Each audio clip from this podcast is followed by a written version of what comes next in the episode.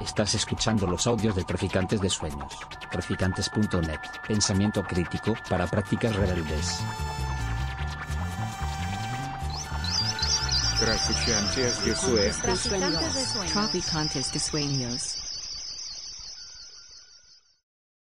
Bueno, eh, darles las gracias a todas, todos, todos por estar acá, por participar de esta presentación con el historiador eh, Martín Correa. Eh, dar las gracias también al espacio, a la, a la a la librería Traficante de Sueños, a nuestras compañeras y compañeros de la Plaza de los Comunes, donde ayer había una presentación que no se pudo realizar por motivo de un duelo familiar de Martín y que bueno, a pesar de ello y de las distancias y de lo que ello implica, hoy día lo tenemos con nosotros para estas presentaciones, ya mañana serán eh, Barcelona dos fechas y luego de esto se irá a Austria, donde continuará con, con la promoción y, y comentando un poco sobre este tema histórico. Eh, bueno, Todo esto si el- Sí. la gente de Barcelona nos diga, no, tienes- te quedas con nosotros y me dedico al fútbol. También puede ser una opción, claro.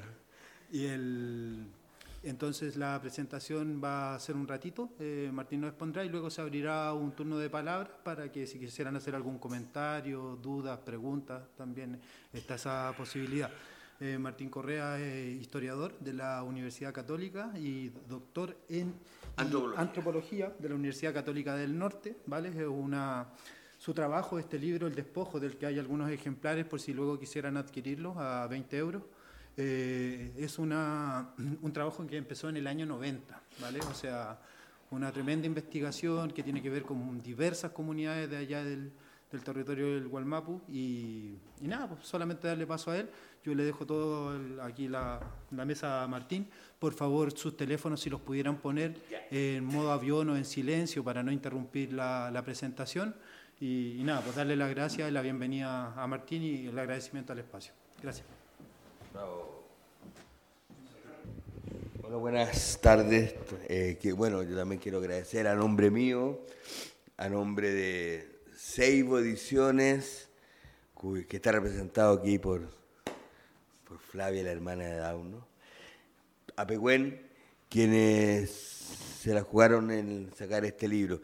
Y, contar cosas que, que no se cuentan mucho, que no se dicen mucho, pero por ejemplo, y que hablan mucho de, de la importancia de Pehuen y de Seibo en sacar este libro como parte de, no solo de una editorial, sino de un proyecto político. Este es un libro político, eh, que habla, que cuenta, que devela la historia negada e invisibilizada de la relación entre el Estado chileno y el pueblo mapuche. Y en ese sentido, eh, quiero rescatar que cuando me dijeron, hazte, escríbelo, eh, me, me pasaron 100 libros. 100 libros en una editorial, que te pasen 100 libros al autor, es mucho. Eso no sucede, te pasan 10, 15. 100 libros es mucho. Y me pasaron 100 libros porque yo escribí el libro con el compromiso de que yo este libro lo iba a devolver a sus verdaderos destinatarios, a sus dueños, a los dueños de su historia, a las comunidades, a las cárceles, dónde están los presos políticos mapuches, devolverlo. Eh, una vez terminado el libro fue hermoso, porque yo le contaba el día de la mañana a Carlos, andaba con Rodrigo Buenchullán, un peñi de la comunidad autónoma de Temucuicuy, muy amigo, eh, que íbamos, por ejemplo. Aló, Peñi, y salía un Peñi. ¿Qué hace aquí, Peñi? ¿Se perdió? Sí, no, me perdí. Y justo llegué a su casa así, oh, pasa a tomar mate. No, Peñi le trae el libro. Puta, Y una emoción, una felicidad, un agradecimiento, son sus palabras, porque aquí no solamente está la documentación, no solamente están los títulos de dominio, también está la memoria. La memoria que se transmite de abuelo a nieto en el pueblo mapuche, la memoria que es una memoria viva en construcción, no es el recuerdo, es muy distinta a la memoria de los computadores, que creo que es un nombre pésimamente mal puesto. La memoria de los computadores es lo que hay. Está, esto es una memoria que se está construyendo, se está haciendo, que está viva, que está presente. La tradición oral en el pueblo mapuche se transmite de abuelo a nieto. Aquí han pasado 120 años desde el momento del despojo territorial. Por tanto, lo que le pasa hoy día a mi abuelo le pasó a su abuelo y al abuelo a su abuelo. Eso es ayer. para un pueblo con memoria. Y eso legitima eh, y ordena las demandas territoriales actuales, son las historias de la comunidad que están aquí entregadas. Eso es lo primero. Yo agradezco a las comunidades, agradezco a la editorial por la, a las editoriales por, la confianza que además aquí hay que decirlo, también el, el Download de la editorial Seibo es mi compadre, es padrino mi hijo, somos amigos desde el año 86, de 84. Entonces como una, hay como una hermandad hermosa que termina en esto. Y que ha servido también para pagar la deuda histórica de la editorial, porque qué exquisito. O sea, no esta plata no se la lleva a las grandes transnacionales, a las grandes editoriales, se la lleva a una editorial hecha pulso. Este libro lleva ya ocho ediciones, eh, 21 mil libros afuera, lo que es mucho en Chile, que no se lee. 12 semanas seguidas en primer lugar de ventas del Mercurio, lo que tiene un sabor especial. eh, eh, eh etcétera. Ya, entonces, y aparece este libro. Em, ¿Y por qué aquí puse tres palabras? Que, creo que son. Ahí está el libro que es. Ahí está la editorial. Es importante la portada porque la portada no solamente un mapuche en un cepo de una casa colonial antigua en sino que además es un mapuche que tiene una manta de lonco, por tanto es un lonco y con ello no solamente castigas a él como un delincuente de que se haya robado un animal, sino que estás castigando a toda la comunidad. Eso es fundamental. Em, es el origen de la propiedad particular en el territorio mapuche porque la propiedad en el territorio mapuche es legal, es toda legal. Eso no hay. Tú vas, la empresa forestal que está depredando, una empresa hidroeléctrica te dice, no, yo tengo los papeles legales, esta tierra es nuestra, de acuerdo. Pero la legalidad para todo. ¿Ah? Aparte era legal, la esclavitud legal, la constitución del 80 legal, la mujer en Chile recién vota desde el año 47 legal, todo legal. Todos los actos de la dictadura legales, legítimos, justos. Mm. Ahí está la diferencia. Y la propiedad particular se remonta a un momento inicial que es de despojo, de engaño, de no respetar los derechos territoriales mapuche, eh, lo que hay hoy día es solo una transferencia de dominio entre el primer dueño y los actuales. Entonces la idea fue de velar eh, ese primer dueño. Em, y, por qué se escribe? Este libro se escribe, hubo unas encuestas. Eh, bueno, lo primero, yo he sabido esto hace mucho tiempo. Yo no soy aquí el súper. Yo no descubrí el hilo negro. O sea, yo aquí cuento lo que me vienen contando hace mucho tiempo y tengo la suerte de haber sido el receptor de estas historias eh, y que ha significado, ha trasuntado su resultado en ocho libros, El territorio pecuenche del Alto Biobío, Las tierras huilliches de San Juan de la Costa, El las territorios de Chiloé, todo trabajo hecho con Raúl Molina, quien dedicó este trabajo también porque murió el año pasado en una muerte de mierda, injusta, triste, irreparable. Y siempre lo lloro, si lo lloro ahora no, no se preocupen. Eh, con él hicimos un tremendo trabajo, trabajamos 17 años juntos los dos, yo historiador y él geógrafo. Nos decían, como la antigua asignatura en los liceos y colegios de Chile, y nos decían historia y geografía. Eh, Raúl se fue, lo perdimos el año pasado, un ser alucinante, con quien, de quien yo aprendí todo esto, aprendí a trabajar los, a trabajar los archivos, a trabajar en reuniones. Me acuerdo que la primera reunión que tuvimos la tuvimos en Yaldán, Quellón, al sur de Chiloé, al sur del sur. Y, y ya llevábamos los papeles antiguos. Entonces Peña y Cuadro fueron los primeros wincas que llegaron acá los peñas callados, callados. Y yo a los 30 segundos, Peña, los primeros que llegaron, me saca para el lado y me dice, Martín, eh, no es que no sepan, no es que no sepan, es tan importante lo que van a decir porque es lo que escucharon de sus antiguos, porque es lo que los proyecta al futuro, que están elaborando la respuesta. Así que ahí el silencio. Y después pasaban cuatro o cinco minutos hasta que salía la respuesta larga, tremenda, fundamental que recibieron los antiguos, que quedará para el futuro y que está aquí eh, rescatada. Eh, los títulos de dominio, del conservador de bienes raíces, los archivos de asuntos indígenas, los ministerios de tierra, de colonización, de guerra, está todo aquí. Está todo documentado de la mano con la historia oral. Y se escribe por qué. Entre otras cosas porque si bien yo sabía esta historia, y todos sabíamos esta historia, eh, el año 94 el CERC, el Centro de Estudio de la Realidad Contemporánea, hace una encuesta y dice que el 82% de los santiaguinos decía que los mapuches tienen derecho sobre las tierras que les fueron usurpadas. El 2007 CADEM, que es la encuesta que le hace la encuesta a Piñera, perdón que nombre esa palabra en este lugar, em, sin todos sus apelativos correspondientes, dice que el, em, el, 78% de los santiaguinos dice que las tierras son los mapuches. Si uno hace una encuesta de cómo les usurparon, cómo les fueron despojadas las tierras al pueblo mapuche, nadie sabe. Un 1%. No, fueron alcoholizados, fueron engañados. pero ¿cómo? ¿Cómo?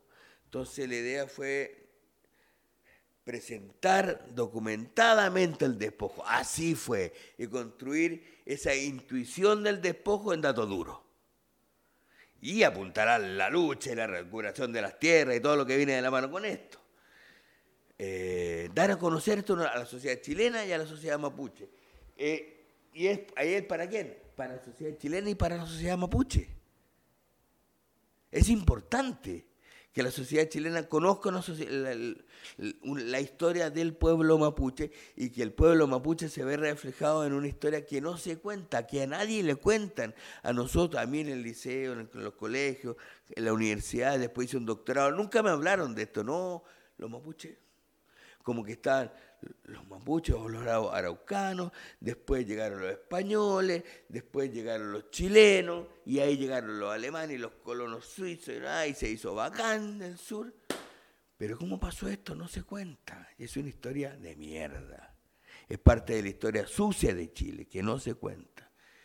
Y es necesario develarla. ¿Y cómo se cuenta?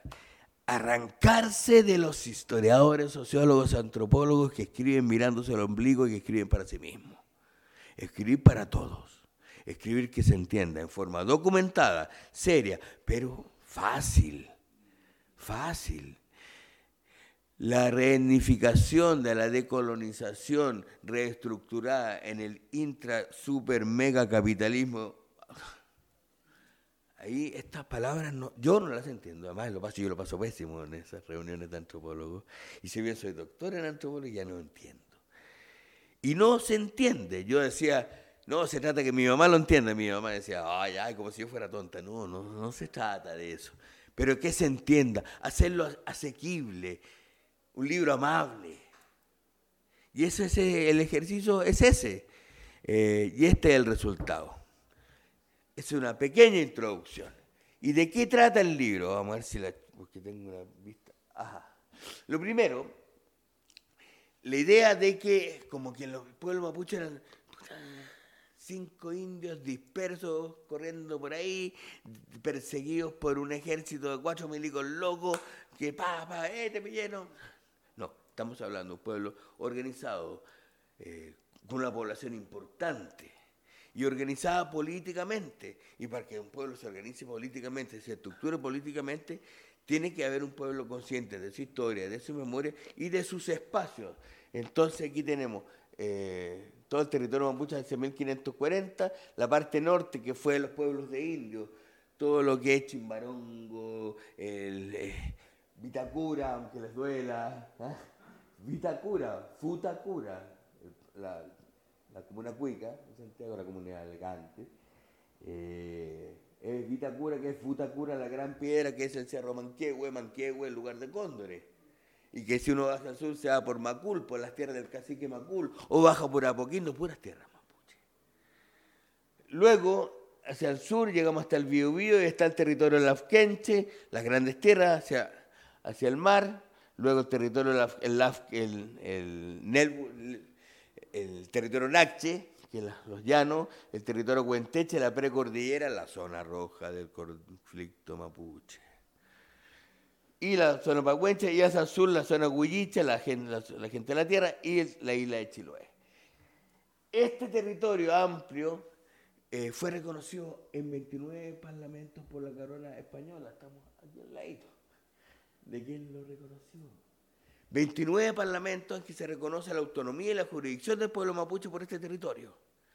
Parlamentos que forman parte del conglomerado de parlamentos firmados por la corona española y que nunca fueron derogados. Y mientras un tratado no es derogado, sigue en rigor estando vigente. En Chile fueron basados por ahí mismo, como ocurre en Chile. Eh, y se, se fija la frontera del Bío Este es el primer escudo de Chile, que es el escudo de José Miguel Carrera, en que salen los mapuches. Y es lógico. Está en guerra, se está en guerra con España, entonces hay que ganarle a los españoles. ¿Y cómo lo hacemos? Saquemos lo mejor de lo nuestro. ¿Qué es lo mejor que tenemos nosotros? Los mapuches son nuestros amigos. Y hacen este escudo, donde hay dos mapuches y arriba, después de la tiniebla de la luz, ahí la estructura masónica siempre detrás y abajo, eh, por el consejo o por la espada. O sea, por la razón a la fuerza, lema que se mantiene en el escudo chileno. Y O'Higgins se refiere a los mapuches como el ejemplo de América luchando por su libertad, el lustre de la América luchando por libertad, nuestros nuevos vecinos y amigos. Así se consiguió el pueblo mapuche a la construcción, al invento del Estado chileno. Llega el Parlamento de Tapigüe. El Parlamento de Tapigüe, que, en 1825 se cumplen 200 años, ahora, y que dice en su artículo 18 y 19, esto es importante porque este es la- el origen de todo y que explica, y esto lo están demandando a las comunidades, a las organizaciones mapuches, como algo vigente que hay que tomar. Dice el artículo 18 y 19, firmado por el Lonco Mariluán a nombre de las 14 reducciones que formaban la parte del territorio Nachi y Huenteche, y por Ramón Freire, que era director, pero, coronel Barnechea, perdón, como representante de Ramón Freire, que era director supremo de la Nación, hoy presidente. Por tanto, no. Un, parlamento entre autoridades, como fue con los españoles, y dice, los gobernadores y caciques de la ratificación de estos tratados no permitirán que ningún chileno exista en los terrenos de su dominio. En los terrenos, es- ¿Eso qué es? Sino reconocer jurisdicción. Estos nuevos hermanos, haciendo memoria de Robert Condeloso, ha estipulado que el chileno que pase a robar a la tierra, ¿cómo se dice tierra de Mapudungún? Mapu. El chileno que pase a robar a la Mapu sea aprendido y será castigado por el cacique bajo cuyo poder cayera, o sea, jurisdicción. Y será así como lo será con arreglo a las leyes del país, o sea, la tierra, el país, la Mapu, Chile. Eh, aquel el natural que se pillase en robo de este lado del Biobío, que es la línea división de estos nuevos hermanos. O sea, de nuevo se reconoce la frontera del Biobío. Este parlamento, este tratado nunca fue derogado. Por tanto, el rigor sigue vigente. A partir de 1850, todo esto está en el libro, y se los cuento porque es importante, porque esta es la historia que no se cuenta. Empieza otra, otro, otro modelo. Dice, ¿sabes lo que pasa? Ahí.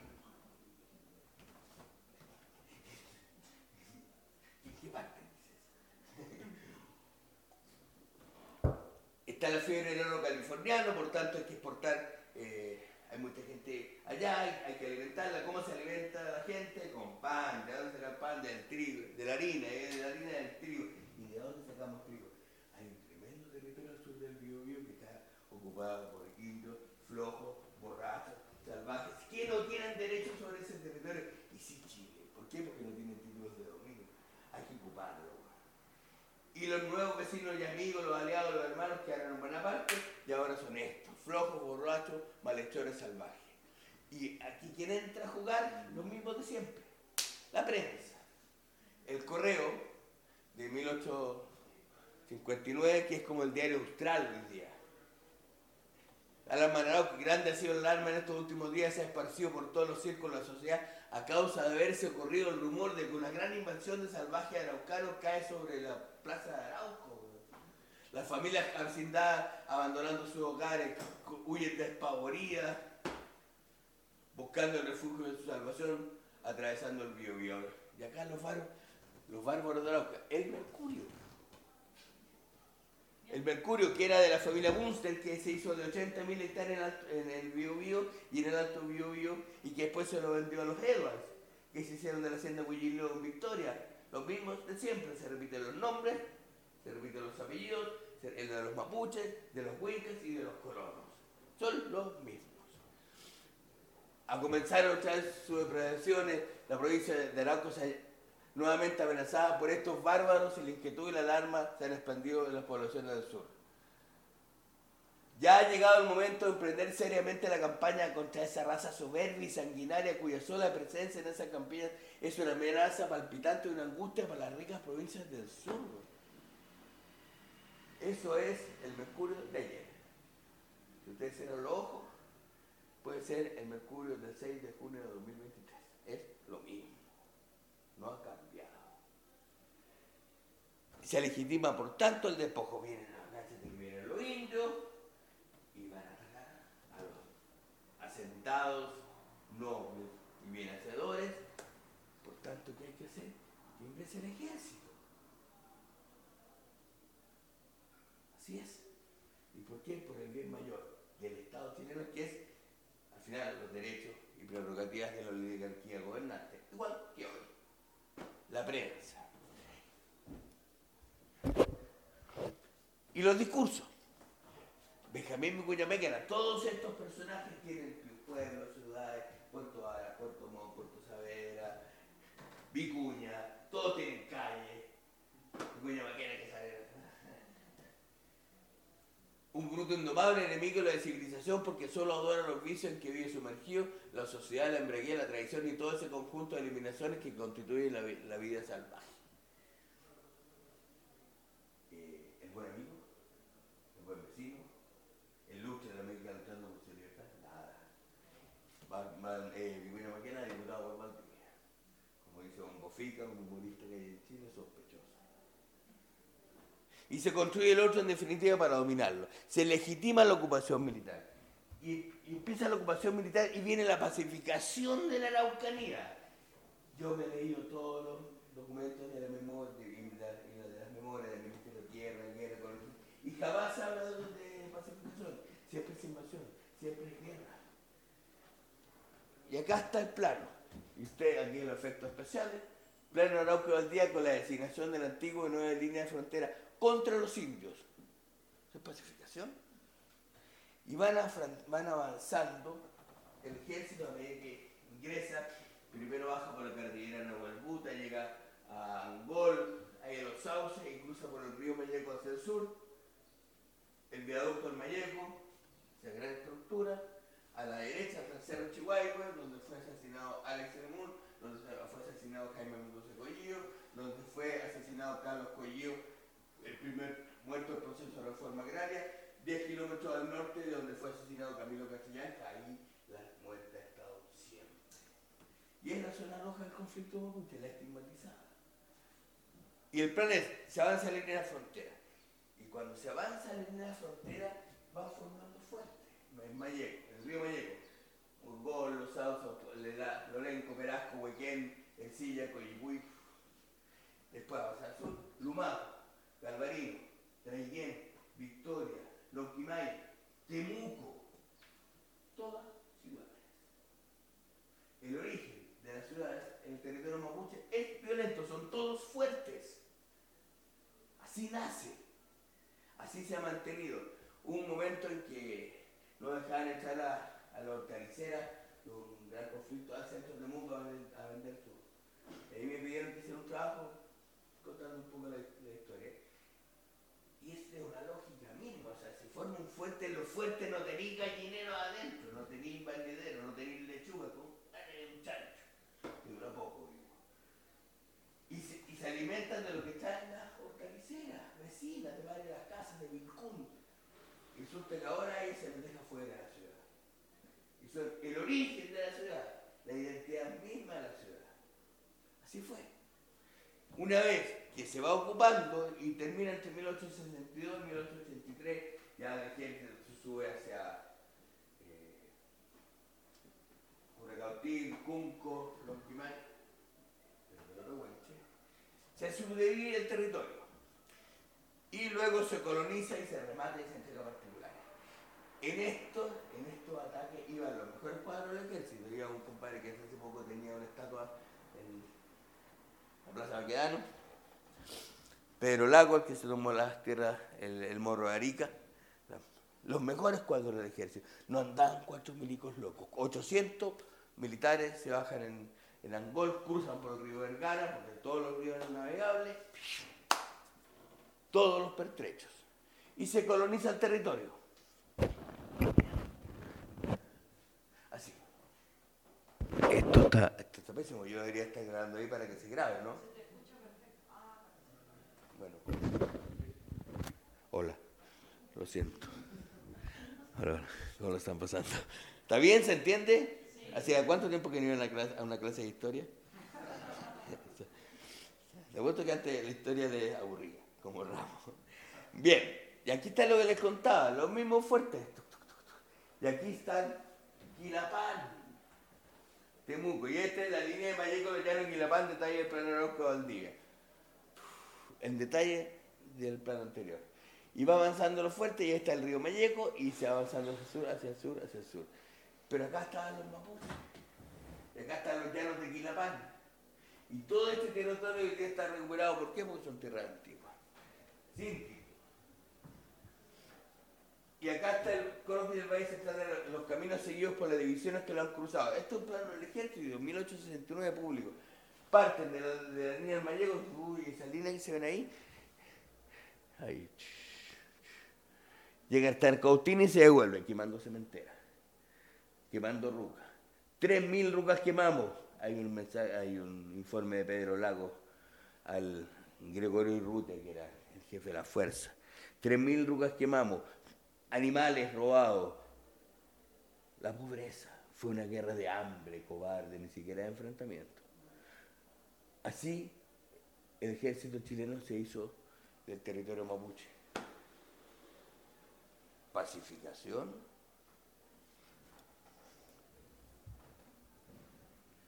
Y acá están las cartas, que también se las quería mostrar porque siempre, porque como que uno puede, ah, no, Martín dijo yo lo dije.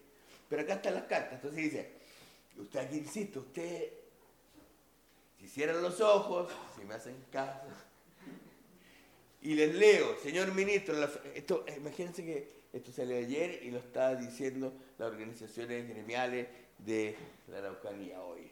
Las frecuentes incursiones de los indios unidos en la conflagración general han traído el estado de incertidumbre y de pánico a los pobladores de los campos fronterizos. Se hace indispensable recurrir a medidas extraordinarias de represión, estado de sitio, hoy día. Que pongan pronto término a esta situación improrrogable que imposibilita todo progreso y hace sentir frecuentes expoliación y desgracia.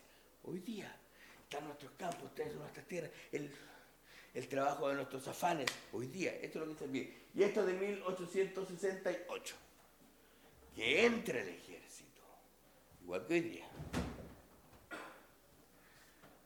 Ambas fuerzas deben juntarse, esto es una carta de Pedro Lago, a la orden del teniente el Pedro Lago, se van a juntar la fuerza enumerada en la Plaza de Angol, 150 hombres, más otros tantos, y deben juntarse a las 4 de la madrugada en Chihuahua, Chihuahua, el cerro Chihuahua, el cerro que les conté. Asiento principal de la rebelión y guarida de los fascinerosos. O sea, zona roja. La estigmatización de la comunidad de resistencia Vallejo viene desde entonces, es nueva. 1865. Y una vez está avanzando el ejército, vienen los remates. Acá hay una cosa que me da fome, pero que es necesario que la sepa. Cuando se radica al pueblo mapuche, se la radica en, en las pequeñas clases que son las Reducciones. ¿Por qué se llaman reducciones? ¿Cómo se llama también? se llaman comunidades, se llaman los, ¿cómo se también? Se llaman reservas, ¿cierto?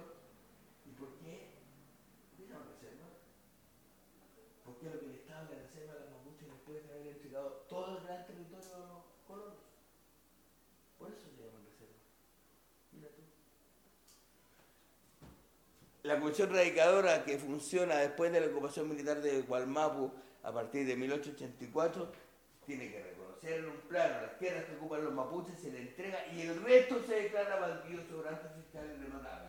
Así era, una vez que se reconoce el territorio que ocupan. ¿Qué es lo que hacen? Los remates son antes, son previos. Remate 1873, la Checa de la Montaña, Mayeco, hay Angolma, Tenregua, los pantanos, el río Huequén. Todas, todas esas zonas de Mococuy, Collico, Ancapiñancucheo, Victoria.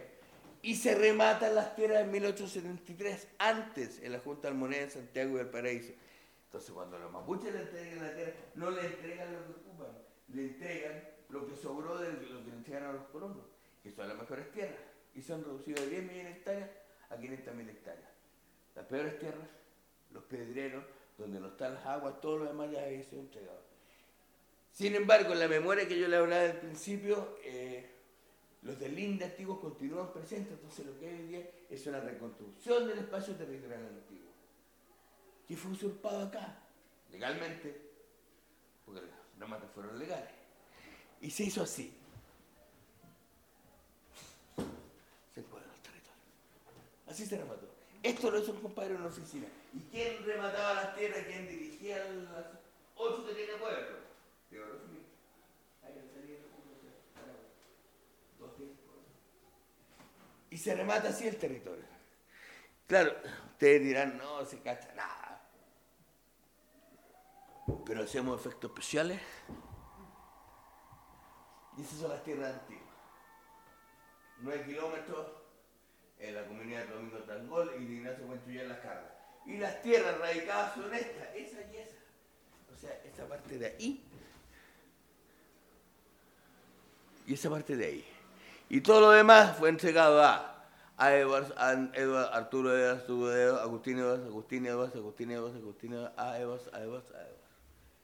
La hacienda Huillín Leo, 14.000 hectáreas colindantes. Aquí sale casas y corrales de los Huenchuyán, y los Huenchuyán fueron ahí. O sea, están acá. Fueron expulsados. Y le entregan 14 hectáreas colindantes entre sí a la familia Edwards la hacienda Huillileu.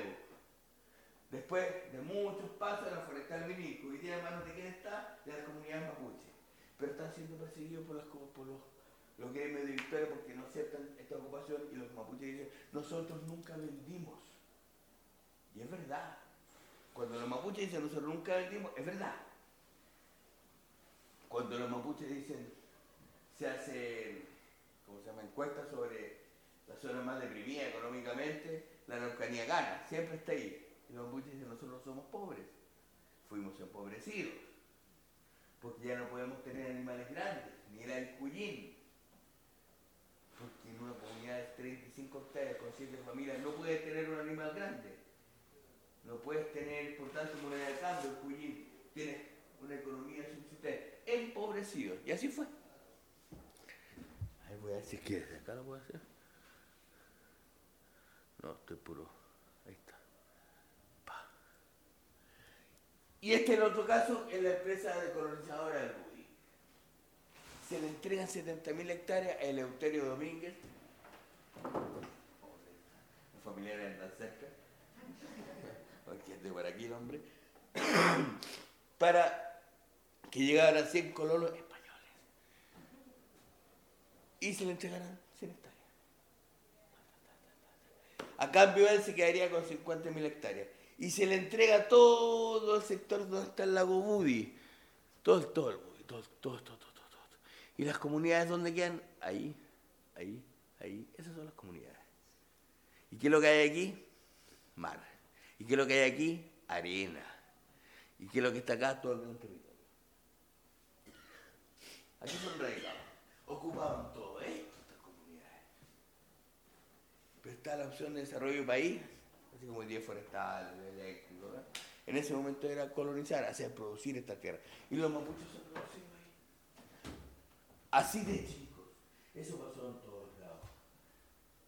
Y finalmente se entregan los títulos de merced, que es un regalo en el español antiguo, a los mapuches. Insisto, se levantará un plano, se marcará las posesiones, nada de eso se respeta. Este es un pedazo chico. Y aquí viene una fórmula de cada título de Mercedes que señala que la comisión se ha cerciorado que los solicitantes carecen de medio de trabajo, o sea, son pobres, los mapuches, y que la calidad del fondo fuera el suelo y se presta para los cultivos más usados. Sin embargo, como son pobres, se les entregan 31 hectáreas, porque son pobres. Y los colonos, que son pobres, que son ratones de cola pelada, que se van para allá, que en el año 1850 aterrizan en el corral, que parten de acá. ¿Y quién se va a corral? A Chile, lejos. Se van, los ratones de cola pelada, ¿cómo se necesita? Le entregan una yunta de güeyes, una camarilla, tabla, clavo, salud, pensión, el pasaje de embarque, del puerto de embarque hasta el lugar de encuentro, todo esto.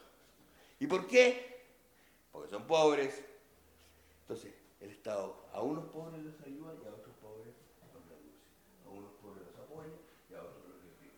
Hasta el día de hoy. Este es el resultado que termina en 500.000 hectáreas para los mapuches de total de 10 millones. Esto ocurre en Alto Biobío, perdón, en Mayeco y en el Cautín. En los hornos, en la costa, en Alto Biobío hacia el sur, o- eh, el Arauco, Osorno, Valdivia y Chile, ocurren otras cosas que es la compra de acciones y derechos. Una acción y derecho es lo que tiene una persona que es beneficiaria de una herencia hasta que llega un juez compromisario y dice eso es suyo, eso es suyo, eso es suyo, eso es suyo.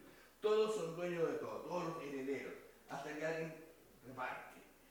Entonces lo que hacían los, particulares era comprar una acción y derecho de mapuche y se hace dueño de todo el territorio.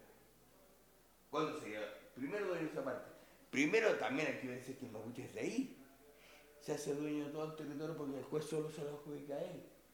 Y esto sale en la prensa.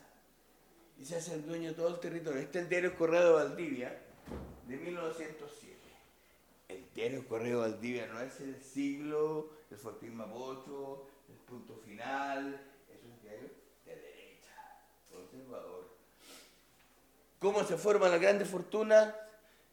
Siete métodos infalibles desde ese rico a costa de los indios. En el titular del diario, 1907. No, no sabíamos. Ah, ¿saber qué quiere saber? Los más jóvenes, nos acordamos cuando estaban en el colegio, no, no hay desaparecido, no hay torturado. Después aparece, ah, no sabía. ¿Saber qué quiere saber?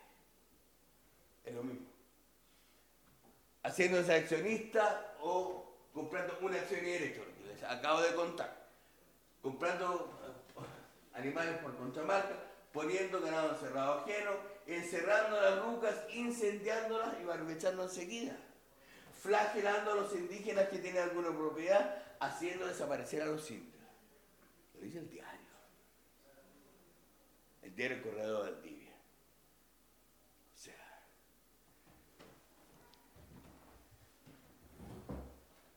¿y cómo se hace? Porque es legal. Está bien, es legal entonces. Tenemos aquí. Estas son las tierras de la Machi Millaray Huichalaf que vino hace poquitito. Que está la lucha del río Pelmaiquén por la construcción de una empresa, de una represa, de una empresa del gobierno noruego. Y como el gobierno, como Noruega es un país ecológico, y es todo muy ordenadito en su casa, pero en el sur de Chile se está construyendo una represa. Pero acá no, somos ecológicos. Allá sí, y estamos hundiendo el territorio donde hay un bien, el bien quintuano, que es un bien tutelar, una fuerza tutelar del pueblo mapuche. Estamos inundando un territorio mapuche sagrado, pero no es aquí, es allá. Es nuestro, ah bueno. Son las tierras, estas son, sin embargo, las tierras del abuelo, el del, perdón, del bisabuelo del machi Millaragüe y Chalaf. Entonces, el 30, en su domicilio fijado, requería de pago Juan de Dios Mafil para que pague a los señores Fogloger. Ahí como cinco años más tengo que estar en Fogloger por ahí. Ahí no. Eh, hermano, y que son los prohombres de la ciudad.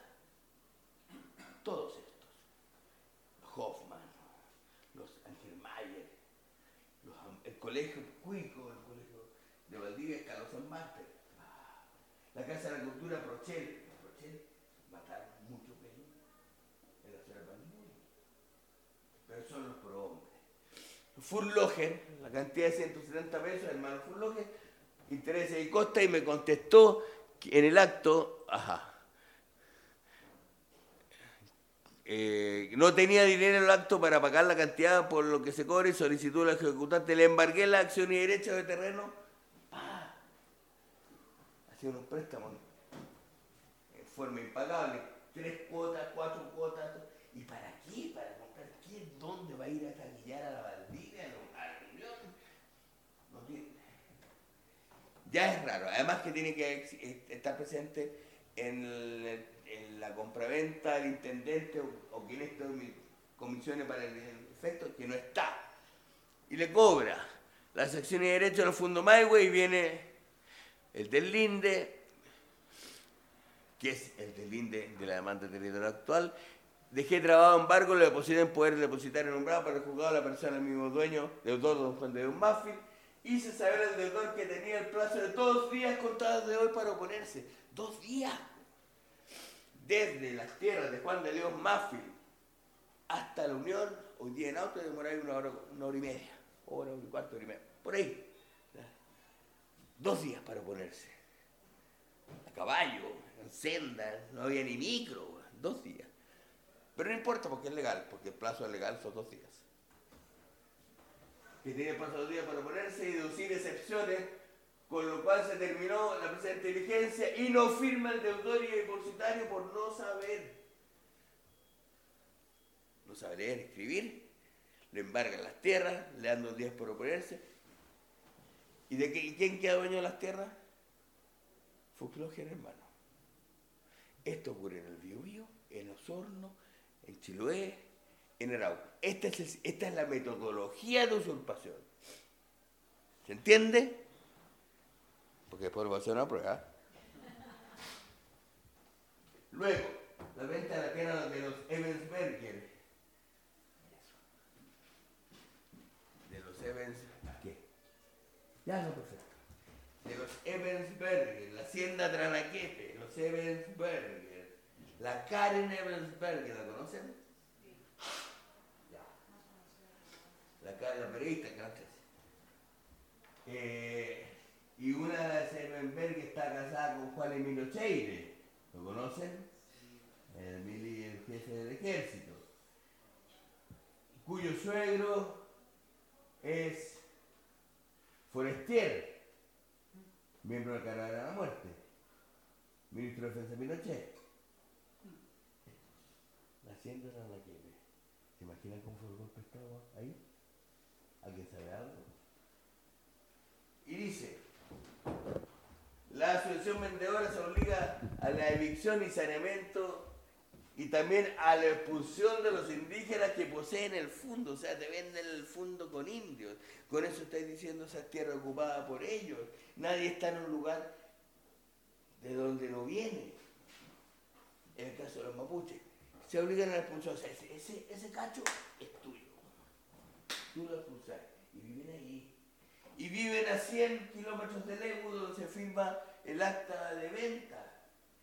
Y la acta de venta son 14 mapuches que van eh, voluntariamente al Ebu a vender su tierra, sus acciones y derechos para tener, para gastarse la plata en Conce. Muchos apellidos que no existen. Y lo dice Cornelio Saavedra, dice, basta que se lleve a un, ante un escribano a cualquiera que vistiese un chaval y hablase el indio para hacerse dueño de esas 30.000 cuadras que no posee. Y esas cuadras son del fisco, pues, ya. No son mapuches, son del fisco, dice Cornelio Saavedra. Pero la metodología es la misma. Todo eso está aquí. No, así me tiré. El caso del Fondo Antiguo. Pedro Antigüero le vende a Adolfo Stenmayer. Y también a su pobre hermano, porque luego su pobre hermano le vende- le vende a Adolfo Stenmayer. Pedro, esto es Blanco Malalgo arriba. A 100 kilómetros de Pichoy, donde está el aeropuerto de Valdivia, donde también ven, en Beltruquín, donde también Pedro, Pedro Antiguo, o sea, Pedro Antiguo no tenía tierra en todos lados. Y empieza, Chihuaycura, buen luqueo. Pese jamás ha existido ese apellido. Uno podría pensar que Huelluqueo es como que tiene, el que mira bien a lo lejos, ¿cachai? Huelluqueo.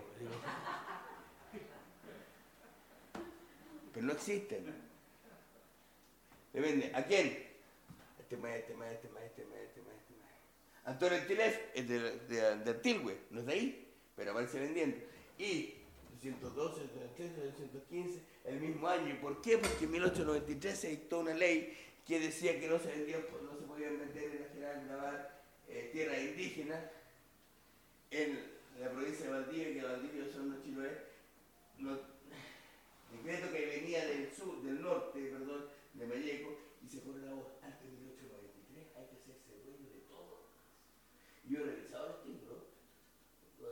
Además, no escuché alemán, no escuché alemán, comprobable, comprobable, comprobable. Antes de 1893, rapidito, porque la noticia vuela.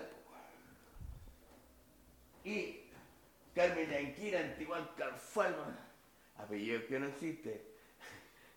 Y se reía los peñas cuando yo le leía los apellidos.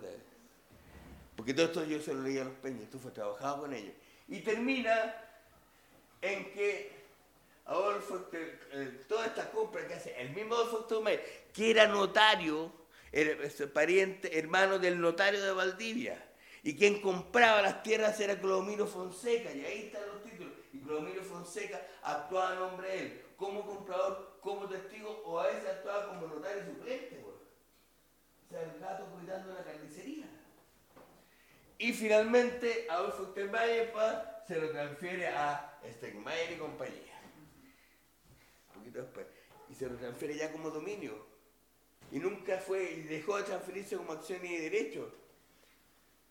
¿Y cuándo se declaró que era dominio y no, ya no solo acción y derecho? Nunca. Pasaron 10 años y las acciones jurídicas prescribieron, nadie se opuso, por tanto se hizo legal. Legítimo. Eso pasó ahí. El abogado protector de indígenas. ¿Cuántas veces hemos visto en la oficina a los juzgados indígenas entregar la elección todo interior? Contado por ciento en nuestra oficina las solicitudes redactadas o escritas a ruego por individuos que se ocupan de estafar a unos cuantos pesos a las indígenas que ocurren al protectorado, haciéndole creer que deben presentarse por escrito. ¿Le van a quitar la tierra de poder? Y yo lo defiendo. Con ese poder se hacen dueños de las tierras. Lo dice Carlos Iribarra, protector de indígenas de Equivo al día, al Ministerio de Tierra y Colonización, porque es funcionario del Ministerio de Tierra y Colonización, es un funcionario del Estado. No me vengan a decir a mí que no sabían. Se sabía. Conviene llamar la atención a la letra y el estilo de esas numerosas presentaciones. Si se tuviera más cuidado de examinarlas, de ahí se tendría el cuadro más decidido de que el 80% de las solicitudes de la provincia de Valdivia son siempre puño y letra de las mismas cuatro personas. Las mismas cuatro personas a las que les he nombrado. Y lo dice él, weón. No yo. Juan Renús. Juan Renús y Francisco Quinterman se hicieron dueños de toda la cordillera de la costa de Osorno. De Osorno al mar, desde Meguín arriba hacia abajo. 70.000 hectáreas. Le escribe a Rodolfo Filippi, los hermanos Filippi, pro hombres de Chile, hermanos gente de colonización, Bernardo Filippi, y que todas estas calles Filippi en todas las ciudades. Usted no se imagina lo que me ha costado convencer a los indios para que me vendan el terreno. No ha sido cosa ahí emborracharse durante seis semanas, durante todas las tardes con ellos. La cartita.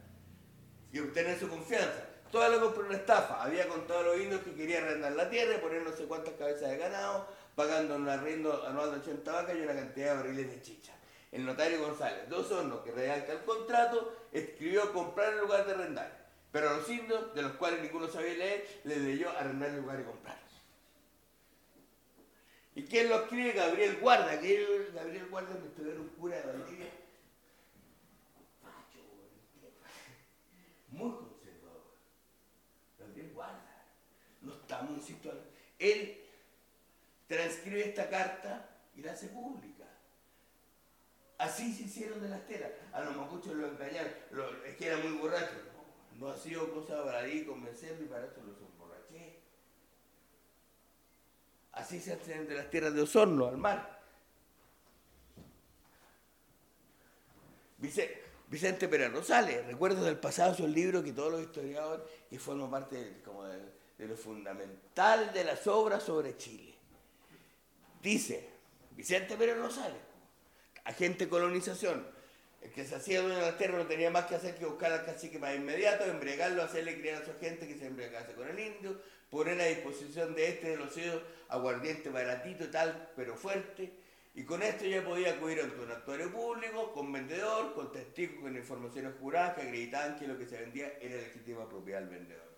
Ninguno objetaba este modo de adquirir propiedades cuyo valor se repartían amigable el supuesto dueño que vendía y los venales testigos que la acompañaban. Así se formó la propiedad. Lo dice Vicente Pérez Rosales. No lo dice un vocero de la CAM.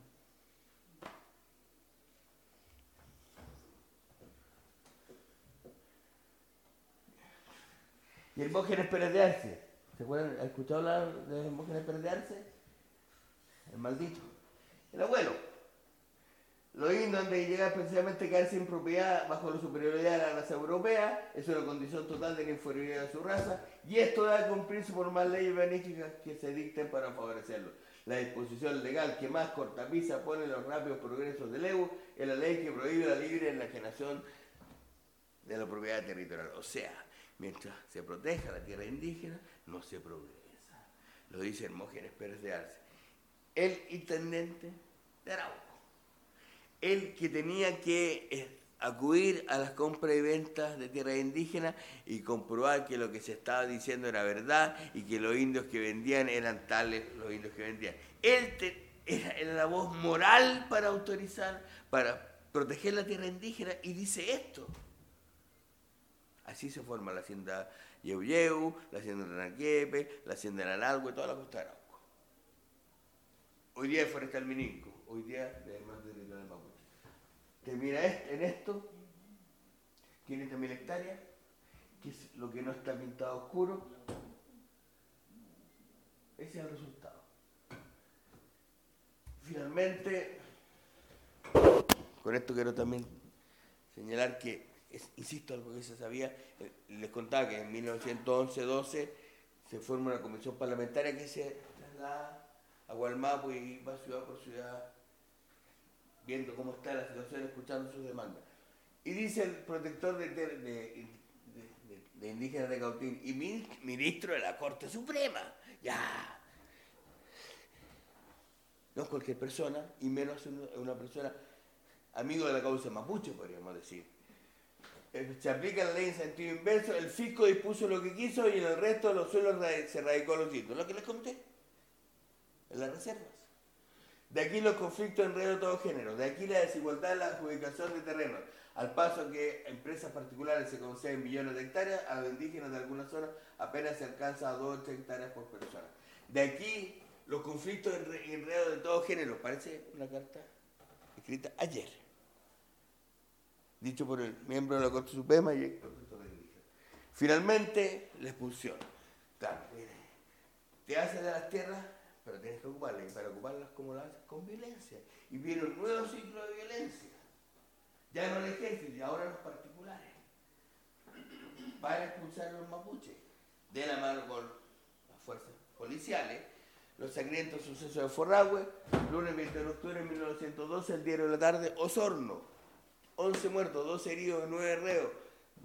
Atanasio Burgos con, convence al, al juez quien dé una orden de desalojo en una tierra colindante a la suya que quería ser suya. Adentro la. Ahí están. 11 muertos, 12 heridos. Algunos de los heridos mueren en el hospital. Violencia. Violencia que continúa presente, que se sabe, que se transmite, que forma parte de la historia de cada comunidad, son la identidad de cada territorio, de cada loco. Esta es historia.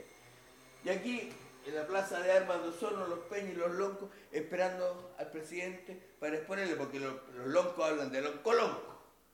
Con el presidente, no hablar con el jefe gabinete, el subsecretario, con el lonco. Y como hablan por el lonco, con el lonco, lo esperan, esperando audiencia de la visita del presidente Mon en la ciudad de Osorno. ¡Pah! Ahí están. Los locos de San Juan de la Costa. Y acá los locos de la Utahuapi Chilhue, o sea, Chiloé, en la década del 60 que van hacia la moneda. Ahí está Huenteo, ahí está Quincomán, ahí está Chihuay. Gente buena, po. Huilliche, de Huequechumao, de Compu, de Yaldá. Y finalmente este, Antonio Encanao, el mensaje telégrafo para los millennials queridos. un telégrafo es un instrumento. Telégrafo. ¿A quién? Al presidente de la República. No le manda un, tele- un telegrama cualquiera, se lo manda al presidente. Santa Bárbara, Antonio Antonio Canado, cacique de la Revolución Indígena, Ralco, Comuna Santa Bárbara, punto. Solicito amparo y pedir venta reserva fiscal de indígenas y chilenos actualmente vendidos sin autorización del cacique, punto. Vendió en sucesión Bunster, los Bunster, los de Angol, la Plaza Bunter. Yo siempre cuando hago esta como presentación, Plaza Bunter, donde todavía la está, está la estatua de Bunster. ¿Qué esperan? Para bajarla. Punto. Prometen lanzarnos fuera de nuestros campos y derechos de oposición. Punto. Repetimos pendiente para su resolución. Esperamos respuesta. Es justicia. Ancanado cacique. Antonio Ancanado, trapa, trapa. ¿Se sabía? Se sabía. Se negaba, se negaba. Se invisibilizaba, se invisibilizaba. No se cuenta, no se cuenta. A mí, si hay algo que me gusta de todo esto que ha pasado con mi mejor amigo que mi librito, es que se dice algo que no se decía y que se dicen los nombres que no se nombraban.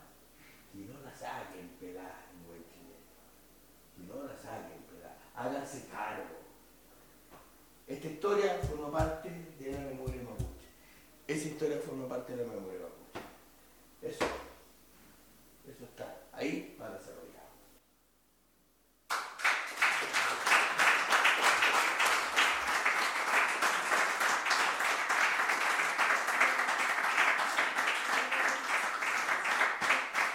Ahora hagan lo que quieran. Conmigo. ¿Alguien quisiera hacer alguna palabra, un comentario eh, del momento? Que nos quedan unos poquitos minutitos antes del cierre de la directiva. El proceso del golpe, la dictadura, ¿cómo fue en territorio mapuche? Ah, bueno, esto aprovechamos. Porque esto no sale en el libro, pero sale en términos de que las tierras mapuche fueron objeto del proceso de reforma agraria, de restitución territorial a la comunidad mapuche, eh, vienen de acá fueron recuperadas. Como Existe la voluntad política del gobierno de Salvador Allende, caustinazo, o sea, le dice a Chon, Chonchón, le dice a Allende, ¿qué hacemos con los mapuches? Trasladan todos los ministerios para allá. La primera semana de enero se traslada al Ministerio de Bienes Nacional de Agricultura, Corfo, CONAF, eh, Salud, eh, todo. Todo el gobierno se traslada. Pero todo, FONASA, weón todo. Y durante dos meses lo que se llama cautinazo. Se expropian muchos fondos que son las tierras, el primero las tierras del título Merced que se perdieron al interior de la tierra de- Porque las tierras reduccionales, si quedaron 500 militares, bajaron a 100.000 más con los arriendos de 99 años, con todo eso, contra los truchos.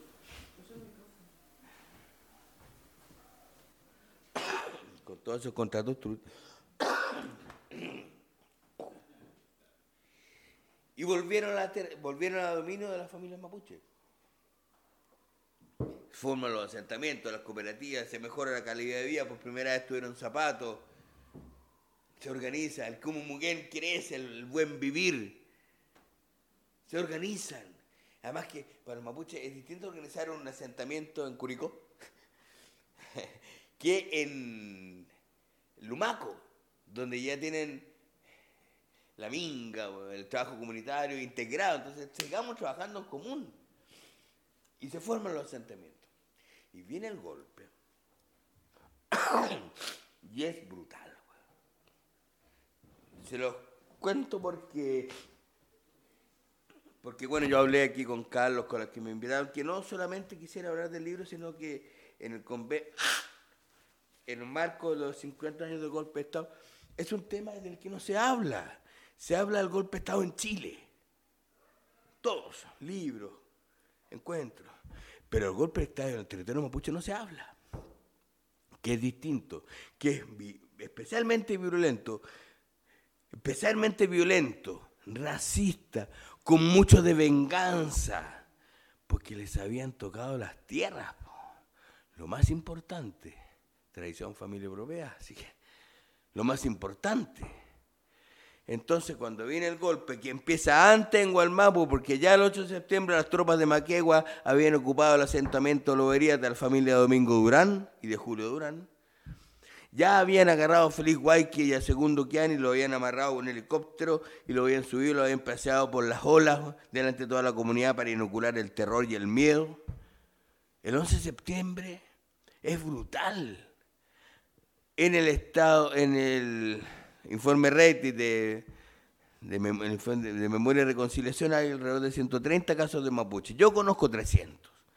¿Qué vaya a ir a contarle al Estado cómo te reprimieron si un mismo organismo del Estado te viene a preguntar, güey. Los dueños de fondo diciendo a ese, a ese, a ese, a ese, ya esos se llevaban, ya esos desaparecían. Y quién y no hay castigo. Les quitan todos los animales. Los tractores, ahí hay unos tractores rumanos, son tractores bien comunistas, rumanos. Así nada de taquillero, sino pero bueno, fuertes que andan así gruesos, helados.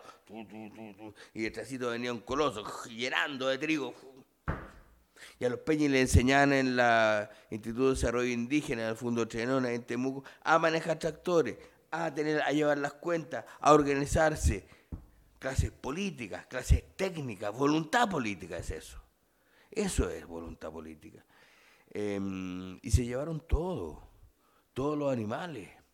Todos los Yo no quiero echar a pelear aquí quién sufrió más. Pero a modo de ejemplo, eh, a los partidos políticos, a las organizaciones le han devuelto muchos de los bienes. A los mapuches no le han, no le han devuelto nada de todo lo que se llevaron. Em, y la represión fue muy fuerte y fue silenciada. No se habla de aquella muerte, no se habla de aquella persecución. Eh, a mí me, han llegado a mis manos por un trabajo que estoy haciendo al respecto de esto, porque quiero también decir de nuevo nombres, lugares, quiénes, cómo lo hicieron, porque creo que hay que hacerlo, porque es un deber moral, por último, no solo literario, un deber moral y político. Si tengo acceso a esto, decirlo. Em, testimonios de militares, de milicos rasos, que los milicos mayores le obligaban a hacer. Y decir, claro, yo fui pero me mandaron. Perfecto. Yo fui pero me mandaron. Y hablan de asados de peña. Así, sacarle los ojos vivos y lo hacían correr ahí. Pa.